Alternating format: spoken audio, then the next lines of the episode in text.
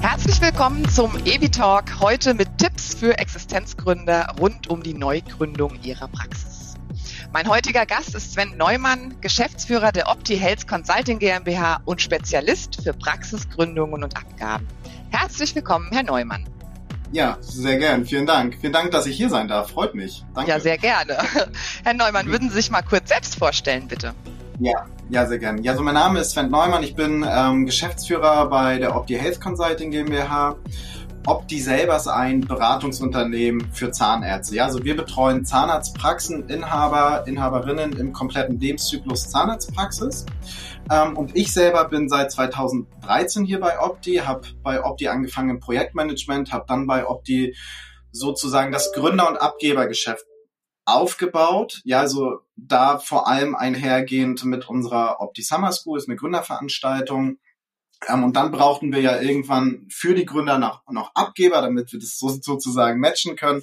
Und das habe ich hier vor allem aufgebaut, ja, und habe dann immer mehr und mehr Verantwortung übertragen bekommen und äh, ja. Eine steile Karriere hingelegt. ja, ich, ich, ich habe auch tatsächlich nie was anderes gemacht außer Zahnärzte. Wahrscheinlich kann ich auch nichts anderes. Das klingt doch gut, da sind Sie doch der richtige Spezialist. Herr Neumann, Ihre Kollegen und Sie nennen sich Praxisflüsterer. Was flüstern Sie denn zum Beispiel einem Existenzgründer, der nicht weiß, ob er sich als Zahnarzt besser in der City oder im städtischen Außenbezirk ja. oder im ländlichen Umland niederlassen soll? Ja, tatsächlich ist es so, dass, dass wir da gar nicht so viel flüstern müssen. Denn ganz häufig, ja, so ein Gründer kommt ganz, ganz selten zu uns und sagt, hey, Opti, wo soll ich mich niederlassen? Soll ich eher in die City rein oder soll ich aufs Land gehen oder zum Speckgürtel? Sondern meiner Erfahrung nach haben die da schon sehr, sehr klare Vorstellungen. Damit man mal so ein, so ein Gefühl dafür kriegt, wir bei Opti selber betreuen so circa 50 äh, Gründungen im Jahr. Ja, ähm, Und die wenigsten, wie gesagt, kommen zu uns und sagen, hey, ich habe so gar keine Ahnung. Wenn uns aber einer so fragen würde, wo soll ich mich denn niederlassen, dann würden wir wahrscheinlich immer dazu raten, irgendwie Speckgürtel oder Land. Ja, okay. ähm, gerade weil wir natürlich auch von Opti Land geprägt sind. Ich selber fahre mittlerweile 40 Kilometer bis äh, für einen Zahnarzt. Ja, ich fahre nach Kiel mittlerweile. Ähm, das heißt, da sehen wir schon diese Landflucht sozusagen und ähm, ja, so viel beraten in diesem Punkt müssen wir da gar nicht. Das beruhigt mich aber schon mal, dass Sie tatsächlich dann auch dahingehend beraten würden, dass Sie sich ja. auch auf dem Land äh, niederlassen, weil der prognostizierte Zahnärztemangel ist ja tatsächlich Fakt auf dem Land. Ja. Ja. Woher ja. bekommen denn, ja, bitte? Ja, ja, so dieser Prognostik, ja, so, wenn man was sieht, ganz gut in den Statistiken, wenn man sich das vielleicht mal anguckt, da kann ich nur jedem unserer Hörer hier mal das KZBV-Jahrbuch empfehlen. Das kommt jährlich sozusagen kostenlos raus, kann man sich als PDF downloaden und dann sieht man da immer ganz toll die Entwicklung. Und wenn man sich das mal anschaut, was wir da ein, für einen Verlust an Zahnarztpraxen haben und für einen Mangel an, an, an Niederlassern so, sozusagen, ähm, das ist schon, äh, ja, macht Angst so langsam. Und ja. tatsächlich ist es so, dass wir im Stadtbereich eben eben diese vermehrt Gründungen, Übernahmen, Neugründungen haben und leider immer weniger auf dem Land. Ja, wohl wahr, genau. Also somit kann man ja auch sagen, Sie hatten ja eingangs erwähnt, dass äh, Sie da weniger beraten müssen, aber ähm, man kann nicht davon ausgehen, dass man tatsächlich einen Fehler macht bei irgendeinem Standort, egal wo man sich jetzt niederlässt als Zahnarzt, oder? Nein, sehe ich ganz genauso. Also das ist vielleicht ein bisschen zu trennen. Was wir nicht haben werden in Zukunft, davon bin ich fest überzeugt, ein Patientenmangel. Egal ob in der Stadt oder auf dem Land.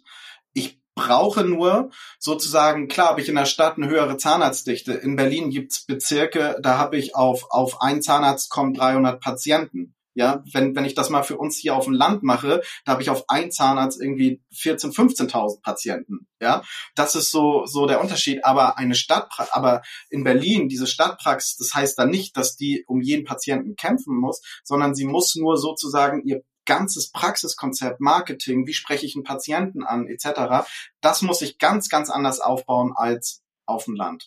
Spannendes Thema. Marketing kommen wir auch später nochmal kurz dazu, wenn uns noch die Zeit bleibt. Ähm, Was sind denn allgemein die schwersten Fehler, die man bei der Existenzgründung machen kann? Gibt es da ähm, wirklich so Facts, die Sie auf Anhieb nennen können oder was wäre hilfreich? schwersten Fehler, also wenn Sie mich das jetzt bei der Abgabe fragen würden, da kann ich Ihnen tatsächlich direkt welche nennen. Bei der Gründung ist es so, dass wir es heute nicht erleben, dass die Gründer da wirklich völlig blind rangehen, ja, ähm, sondern die sind die, die sich dann tatsächlich niederlassen, die sind sehr, sehr gut vorbereitet. Die waren auf, auf einigen Gründerseminaren, haben ein, ein, ein gutes internes Netzwerk. Und deswegen, ähm, von wegen, die sind, ja, so, das kann man gar nicht so genau sagen. Das, was ich häufig erlebe, und das würde ich sagen, ist ein Fehler, dass sich viel mehr mit der BWA, der zu übernehmenden Praxis beschäftigt wird, als sich so eine Dinge wie Bestandsschutz bei der Immobilie, ja, also beispielsweise, wenn es eine Praxis ist im, im ersten Stock, darf ich die überhaupt so weiterführen, weil sie nicht behindertengerecht ist? Und ähm, Mietvertragsthemen, ja, also dass man mit dem Abgeber schon ganz, ganz weit verhandelt, Kaufpreis feststeht, Übergangszeit feststeht und so weiter. Und dann kommt man da drauf, dass der Mietvertrag ja noch übertragen werden muss, der vielleicht sogar vorher auch gecheckt wurde auf sowas wie Rückbauklauseln und so weiter.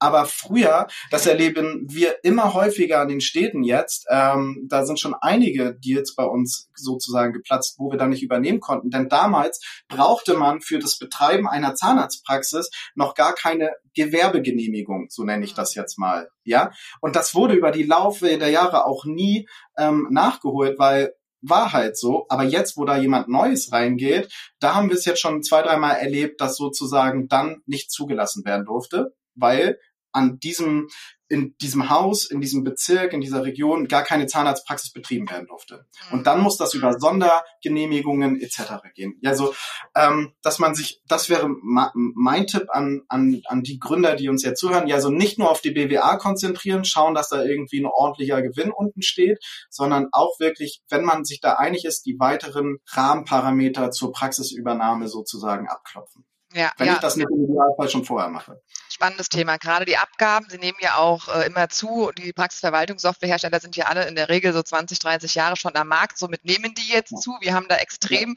viel To-Dos aktuell. Was können Sie denn Existenzgründern noch empfehlen? Ohne das, was Sie jetzt gerade gesagt haben bezüglich mhm. äh, der Praxis, die Sie übernehmen. Auf was sollte man noch achten? Ja, ähm, da würde ich gerne nochmal auf das Thema BWA. Ja, so wenn, wenn die Gründer zu uns kommen und irgendwie eine Beratung von uns brauchen oder wir die unterstützen sollen, dann kommt immer mit als erstes, ich habe auch schon die BWA. Ähm, und ich glaube immer, dass man aus einer BWA lässt sich nicht drauf, ja, so für alle, die das vielleicht nicht wissen hier im Podcast, das ist sozusagen die betriebswirtschaftliche Auswertung.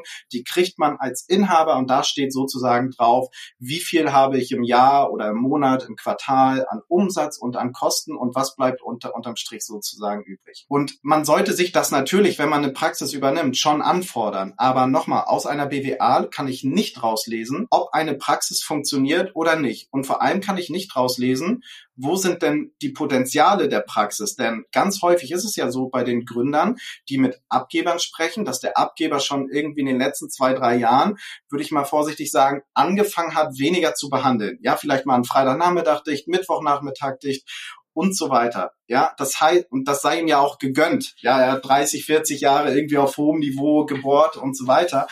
Ähm, das heißt also, dass einige Patienten schon nicht mehr da sind, auch nicht mehr an Termine erinnert werden, bestimmte Prozesse in der Zahnarztpraxis wahrscheinlich nicht so laufen. Und daher würde ich immer und immer neben dieser BWA Rahmenparameter, Nebenparameter der Zahnarztpraxis anfordern, um eben neben dieser rein BWA-Betrachtung ähm, Potenziale rauszulesen. Das kann sowas sein wie aktive Patienten, ja, also wie viele Patienten kommen dann tatsächlich noch zu mir in die Behandlung. Ähm, irgendwelche Quoten rausfiltern. Das geht meistens nicht per Knopfdruck, aber wenn man sich mal anzeigen lässt, zum Beispiel, zeig mir mal die Patienten, die zwischen 18 und 63 sind und zeig mir mal an, wie viele kommen davon noch regelmäßig zu PZR. Dann habe ich schon mal eine Quote und kann sehen, okay, wenn ich da um 10 Prozent irgendwie heben kann durch Terminerinnerungen, Recall, Marketingunterlagen, ja so mal so einen kleinen PZR-Flyer oder IP-Flyer hinlegen. Also kurz zusammengefasst, nicht nur die BWA betrachten, denn auch wenn da vielleicht überdurchschnittlich oder unterdurchschnittlich viel Gewinn oder Ertrag vor Steuern draufsteht, weiß ich immer noch nicht, ob die Praxis gut geführt ist und wo ich Potenziale habe und wo nicht. Ja, da gibt es ja wirklich einige ähm, Faktoren, auf die man als Existenzgründer achten sollte. Wenn man eine Praxis übernimmt, kommt wahrscheinlich auch noch Investitionsstau oder wie ist es PVS auch ausgerichtet äh, in der Praxis. Angenommen, wir hätten jetzt einen Existenzgründer, der sich für eine spezielle Praxis interessiert, würden Sie da beratend tätig sein und tatsächlich auch ähm, in die Praxis fahren, sich alles anschauen und den Existenzgründer da unterstützen? Mhm. Wenn, wenn der Ex Existenzgründer das möchte, dann machen wir das sehr gerne. Aber erstens würde das für den wahrscheinlich unnötig Geld kosten, wenn Opti rausfährt. Oder egal, auch ein anderer Dienstleister. Und was ich viel, ja, so weshalb ich eher davon abraten ist, würde, ist, ähm, das kann meistens zu so einem doofen, na, wie soll ich sagen, zu so einem doofen zwischenmenschlichen ähm, ähm, ähm, Belang kommt zwischen Gründer und Abgeber. Ja, also wenn man als Gründer direkt mit irgendwie einem Depotmitarbeiter, mit einem Berater und so weiter in der Praxis auftaucht, dann verkompliziert das eher. Ja, deswegen sind wir da taktischerweise eher im Hintergrund und pieken da so immer so ein bisschen hin, kann man sagen. Aber ich würde immer, immer empfehlen, ähm, dass man das auf einer Ebene klärt, so lang wie möglich die Rechtsanwälte raushält in Bezug auf Verträge und so weiter oder Steuerberater. Das verkompliziert nur ganz, ganz viel. Und Zahnarzt und Zahnarzt oder Zahnärztin und Zahnärztin, ähm, wenn die eine Sprache sprechen und klar sind in dem, was sie wollen, würde ich diesen Weg immer mehr empfehlen, als mit zwei, drei Beratern da aufzutauchen. Super, danke. Ja, das ist ein guter Tipp. Wie baut denn ein Zahnarzt das neue Business auf? Gibt es denn für Sie idealtypische Abfolgen von Schritten? Auf was sollten Sie zuerst achten? Ja, also das Ganze ist jetzt bei uns vielleicht, ja, so ich könnte Ihnen jetzt einen standardisierten Ablauf runter ähm, erzählen sozusagen, dass man zuerst eben mit dem Inhaber spricht, dass man sich, wenn dieses Gespräch auf Augenhöhe ist, dass man sich dann mal die ersten Unterlagen, also sowas wie die letzten drei Jahresabschlüsse und eben diese Nebenparameter, über die wir gerade schon gesprochen, also Neupatienten, aktive Patienten, Fallzahlen, ähm, bestimmte ähm, ähm, Honorarumsätze des Inhabers und so weiter. Denn man muss ja auch rauskriegen, wie inhaberabhängig ist denn diese Praxis. Wenn ich nur einen Behandler habe, klar, dann ist sie da. Aber vielleicht gibt es ja auch Gründer unter uns, ähm, die, die eine etwas größere Praxis mit zwei, drei Behandlern übernehmen wollen, ja, und dass man dann eben, nachdem ich diese Unterlagen angefordert habe, und das mache ich bitte erst, wenn ich auch vor Ort war mal in der Praxis, ja, es berichten mir immer mehr Inhaber, dass sie sagen, ey, ich habe den noch nicht mal gesehen und jetzt soll ich dem irgendwie eine BWA zusenden, das ist schon irgendwie komisch. Ähm, da kann ich nur empfehlen, dass man sich wirklich als Gründer auch mal die Zeit nimmt, die Praxis besichtigt und selbst wenn diese nichts wird, ja, also selbst wenn das dann, wenn man nach Hause geht und sagt, oh, das kann ich mir gar nicht vorstellen, lernt man mit jedem Termin, wo man vor Ort ist, erstens neue Praxen kennen. Man lernt bei jedem Termin etwas dazu, denn man unterhält sich immer über unterschiedliche Dinge. Man fragt mehr, man fragt mal weniger. Also man lernt dazu und dann fordere ich mir tatsächlich erst betriebswirtschaftliche Unterlagen und die Parameter an. Und dann geht man da sozusagen hin ähm, und stellt mal so einen Kaufpreis fest. Oft haben die Abgeber schon, schon irgendwie so eine Vorstellung, was sie gerne haben wollen. Und dann kläre ich wirklich erst alles, bevor ich mit einem Anwalt irgendwie einen Vertrag aufsetzen lasse. So, das ist bei uns der standardisierte Ablauf. Vorbeifahren, Unterlagen anfordern, einen Praxiswert bestimmen, einen realistischen, der auch fair für beide ist, ja. Ähm, und dann gehe ich in die Detailabsprache. Möchte der Inhaber mit dabei bleiben? Möchte ich als, als Gründer überhaupt einen warmen Übergang? Wir empfehlen es immer, ja. Nicht aufgrund so und so viel Prozent Patienten sind weg. Daran glaube ich eh nicht so richtig, aber vielmehr aufgrund der, ähm, des Personals. Ja, wenn Frau Schmidt schon 30 Jahre in der Praxis arbeitet und jetzt kommt da ein neuer und verändert gleich ein bisschen was, ist es wahrscheinlich immer einfacher, wenn, wenn, wenn der alte Inhaber sozusagen die, ähm, die Entscheidungen mitkommuniziert und sagt, hey, ist vielleicht doch nicht ganz doof, ich habe es zwar anders gemacht, aber so ist vielleicht doch ganz schön. Absolut, also, absolut. Das ist absolut eine emotionale Geschichte für den Abgeber, das ist ein Herzstück ja. und ähm, wenn das natürlich auch ähm, harmoniert mit dem Übernehmer, dann äh, gehen die Mitarbeiter natürlich einfacher mit. Ja, das ist natürlich ähm, ja. Klar, genau. Ja, Sie hatten es anfangs schon erwähnt, das Marketing ist eine äh, wichtige Sache für Praxisgründer, für Existenzgründer, egal wo sie die Zahnarztpraxis gründen, auf dem Land oder in der Stadt. Ja. Es gibt unterschiedlichste Methoden, Maßnahmen, Marketing zu machen. Gibt es da von Ihrer Seite her Tipps? Gerade Social Media entdecken, glaube ich, die Zahnärzte jetzt immer mehr.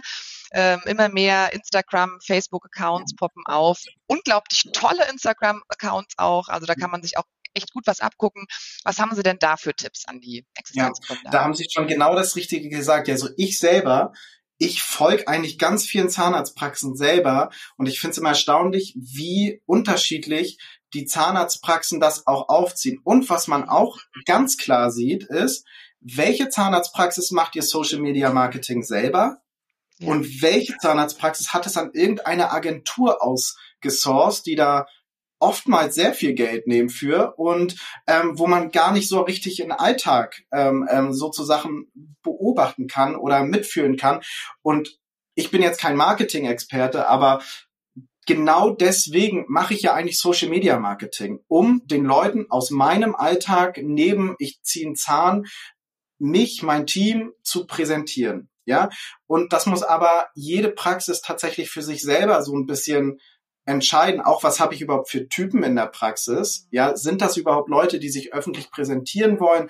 Passt das zu meinem Patientenklientel? Ja, also ich sag mal, eine Münchner Nobelpraxis oder eine Stuttgarter Nobelpraxis, wo jetzt ähm, ähm, nur die, die High Society reingeht, also weiß ich nicht, ob ich da empfehlen würde, dass die irgendwie so täglich sich von oben und unten ähm, positionieren bei Social Media Marketing. Fakt ja. ist allerdings, dass sowas wie Website, Social Media, das mache ich ja auch nicht, um einen Patienten mehr zu kriegen. Also ja, vielleicht schon, aber vor allem mache ich es ja, um mich im, im Arbeitgebermarkt, im Fachkräftemarkt sozusagen auch attraktiv für potenzielle Mitarbeiter zu machen. Ja, so früher hat man ja immer gesagt, komm, ich mache eine Website, dann kann sich der Patient informieren und dann kriege ich da so und so viel Neupatienten.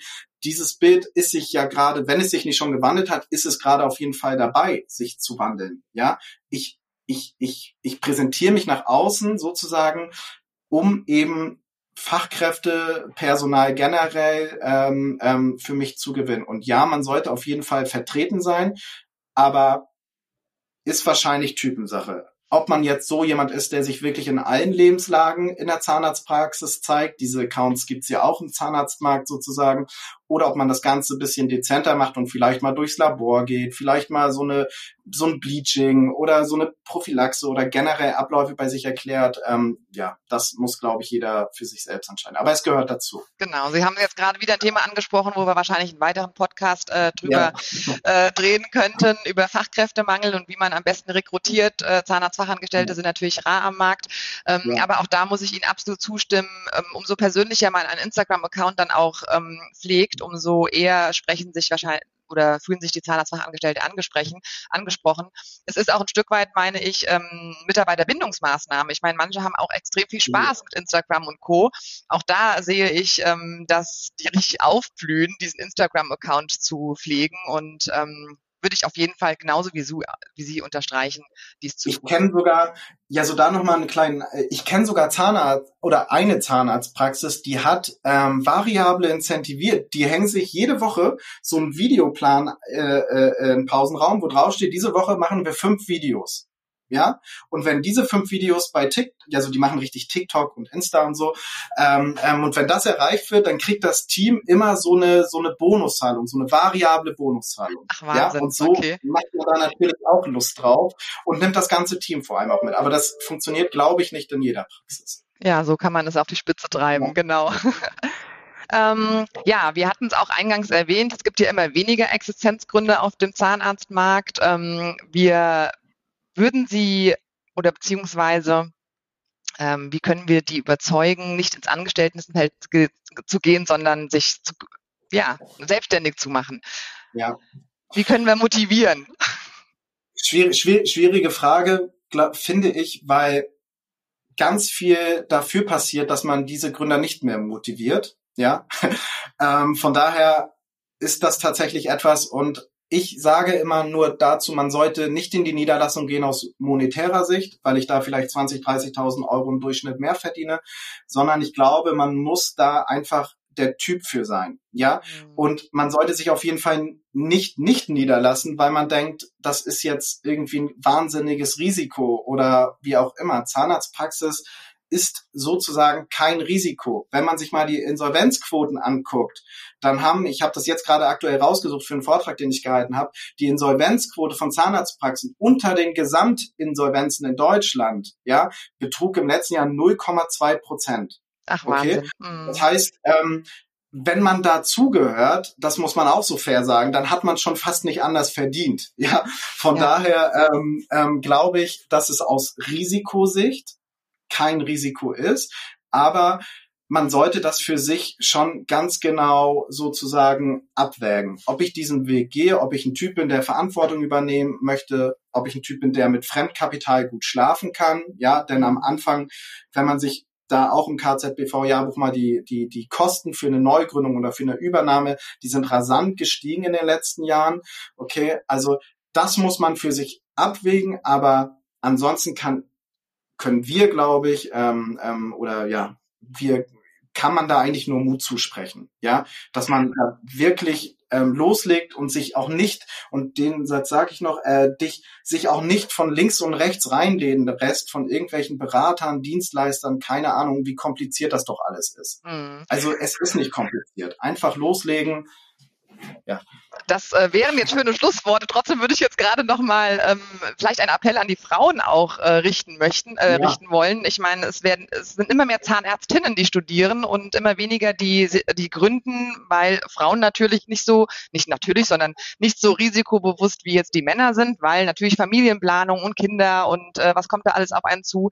Aber gerade was Sie mit der Insolvenzquote angesprochen haben, also ähm, auch da können wir ja wirklich ähm, Mut zusprechen, dass die Frauen sich auch selbstständig machen, genau wie die Herren der Schöpfung, weil man natürlich auch als selbstständige Zahnarzt auch viel flexibler ist. Ja, flexibler und also man macht den Honorarumsatz und das ja so, man macht den für sich selber. Wenn man da irgendwie drei, vier, 500.000 Honorar reinbohrt im Jahr und dafür irgendwie 80.000, 90.000 Gehalt kriegt, dann ist das auch eine Menge, weil ich diesen ganzen ähm, ähm, Verantwortungskram vielleicht nicht habe. Aber am Ende mache ich das für mich selber.